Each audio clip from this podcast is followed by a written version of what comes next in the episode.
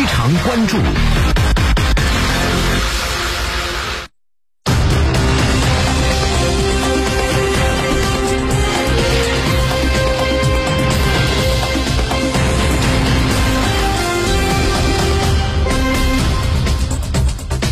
从新疆棉花到职业教育培训中心，从所谓的强迫劳动到所谓的人权问题，一些西方国家对新疆议题的政治操弄和双重标准，扭曲了新疆的现状的客观事实，更暗藏破坏新疆繁荣稳定发展的祸心。新疆维吾尔自治区呢，在北京举行了第七场的涉疆问题的新闻发布会，针对国际上一些反华势力炮制的所谓新疆数据项目等，新疆自治区官员通过介绍具体案例和研究。核对结果，披露真相，全面驳斥不实言论。在节目当中呢，将请出各路嘉宾做出深入分析。新疆和田现场土生土长的维族姑娘阿依土娜。那么在北京现场呢，是从新疆考察归来的以色列人高佑思。上海现场，复旦大学国际政治系教授沈毅。好，我们首先来了解一下有关这个新疆的这个所谓的数据项目啊。那么。反华势力炮制的这么一个呃所谓的这个数据项目，到底它背后暗藏一个怎样的一个含义呢？有关这方内容，我们来听一下在上海现场的复旦大学政治外交系教授沈毅先生的分析点评。这个东西就是一个假的东西，就这个东西是西方先想象了一个他们想象中的场景，然后为这个想象中的场景去搜集了一堆数据。然后用一个所谓数据库的技术把它放在那儿，变成了一个项目，然后他们就围绕这个自己设画出来的靶子，然后往上面去射箭，以此实现他们对新疆进行这种赤裸裸的干预、封锁、压制的这样一种目标。对他们来说，这个目的三条：第一，新疆不可以过上美好生活，必须成为动乱之源；第二，新疆发生的事情。西方国家掌握最终的裁判权。第三，新疆必须成为有效牵制中国的一个战略筹码，为此他们愿意做一切的事情。就这样。其实外界都特别想了解，尤其是很多的国外的很多人呢，都特别想了解一个真实的新疆到底是什么样的。所以呢，我们希望这个呃新疆和田现场的土生土长的维族姑娘阿依土娜，能够介绍一下她所身处的真实的新疆，呃平常的日常的生活工作到底是一个怎样的场景呢？来，我们来听一下阿依土娜的一个相关介绍。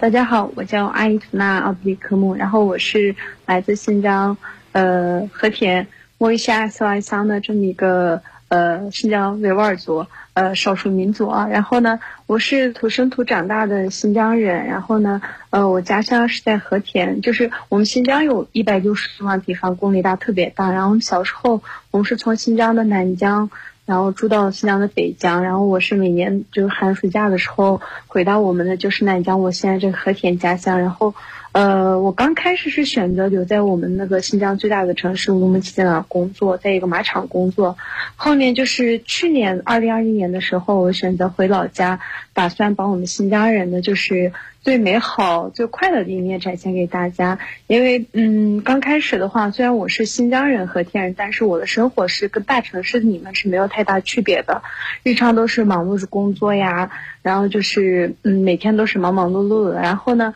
等我回家之后，发现其实我们这个，呃，乡下的生活，就是南疆人少数民族的生活的话，是更温暖一些。就是大家的话，我发现我们这个新疆这边的。呃，大家的就是少数民族的幸福指数比较高。然后我家在乡下嘛，不是每个人都有自己几亩地啊，几十亩地。然后我们家是开餐厅的，我虽然是小本生意，但是每天都过得很充实、很快乐。然后自从我从自做自媒体开始呢，我的收入也比较高了。你说，呃，收入好，然后每天过得很幸福，然后家里面有，就家里面有一百多平方、两百平方这样子，然后出门就能吃到新鲜水果，然后每天都可以过得很充实。我觉得，呃，不光是我，换任何人都会觉得很喜欢这样的生活。然后呢，还有一个我想说的是，我们新疆呢有很多少数民族，不只是我们维吾尔族，然后我们各民族之间呢相处的也非常快乐，非常。呃，就跟一家人一样，因为我之前上班那个单位的话，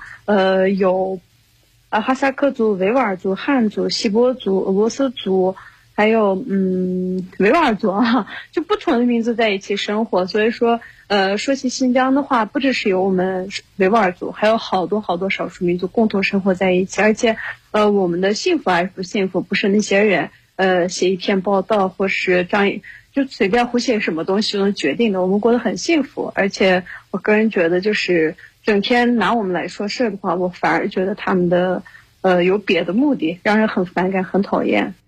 好的，那么阿依图纳的这种放松和快乐呢，是能感染到我们收音机前的每一个人哈。那么接下来我们再来了解一下，在新疆这个整个的棉花的这个棉田里边，到底是一个怎样的真实场景呢？从新疆考察归来的以色列人高佑思，他呢是常年生活在中国，然后呢对中文也非常的熟悉。而到新疆考察之后呢，他也有自己的话要说。来，我们来听一下在北京现场的以以色列人高佑思从。新疆回来的所思所观所感。这一次终于有机会，就是交了一点时间，然后买了机票，第二天就直接上飞机到阿克苏地区。专门到了阿克苏，因为我是去了解去呃新疆棉花是怎么做的，然后那边的农民的生活是什么样子。然后我也来觉得是新疆棉花可能是大量的农民就很辛苦，可能就是工作的呃。会特别的难，因为这个东西需要大量的人，然后那么多的片地。但是我到了以后，让我特别惊讶的事是，呃，整个种棉花的过程是已经，呃，是被机器化了。基本上以前可能一片地需要三十个人去三天时间种一块地，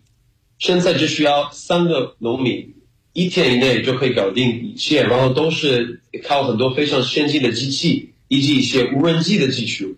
呃呃，无人机的技术，然后这些东西是你可能来之前想不到的。到了以后，你会发现这些农民的生活其实，无论是他们的收入水平一直在提高，或者他们呃自己的生活的呃这种还是挺丰富的。我采访了很多当地的农民，他们都跟我说，我们这里很富的，就是生活很开心，然后发的发达的发展的挺快，做棉花的。呃，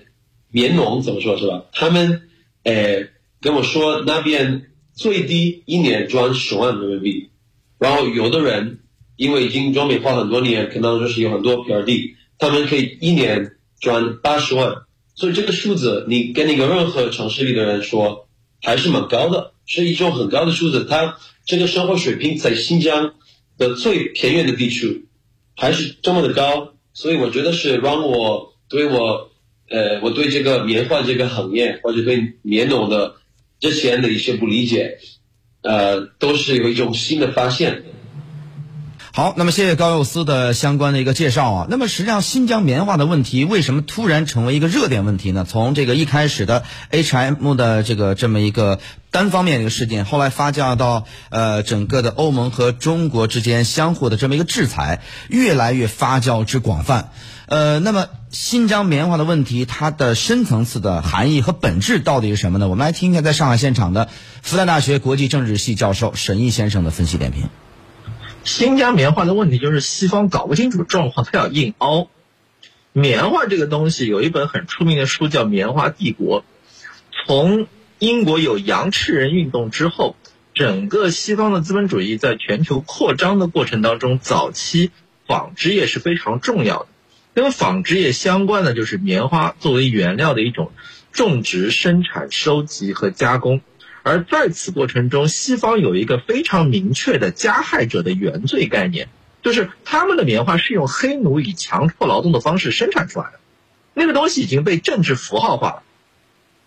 你到那个 YouTube 上去可以看到一段短视频，有一个非洲裔的中学生，呃，大学生，他回忆他中学的时候有一次带出去秋游，秋游的项目是带一帮非洲裔的学生到南方的棉花园去摘了一下午棉花，到后来这东西升级成了一个像笑话一样的东西，就是说他们是带着这种既有的观念，一听到新疆棉花。生产瞬间就带入了西方国家用奴隶进行强迫劳动的场景，然后认定这个他们眼中的不民主的共产党统治下的中国，在新疆一定只能必须是这样做的，然后他们找到了这个切入点进去。而且他们后面有一个很肮脏的想法：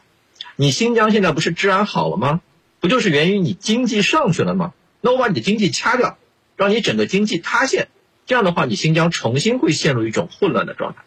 从这个意义上来说，第一是误解，第二是敌意和卑劣的动机，第三是多重标准，用人权作为一种压制中国的东西。这三者相结合，所以看到了这部棉花的闹。您正在收听的是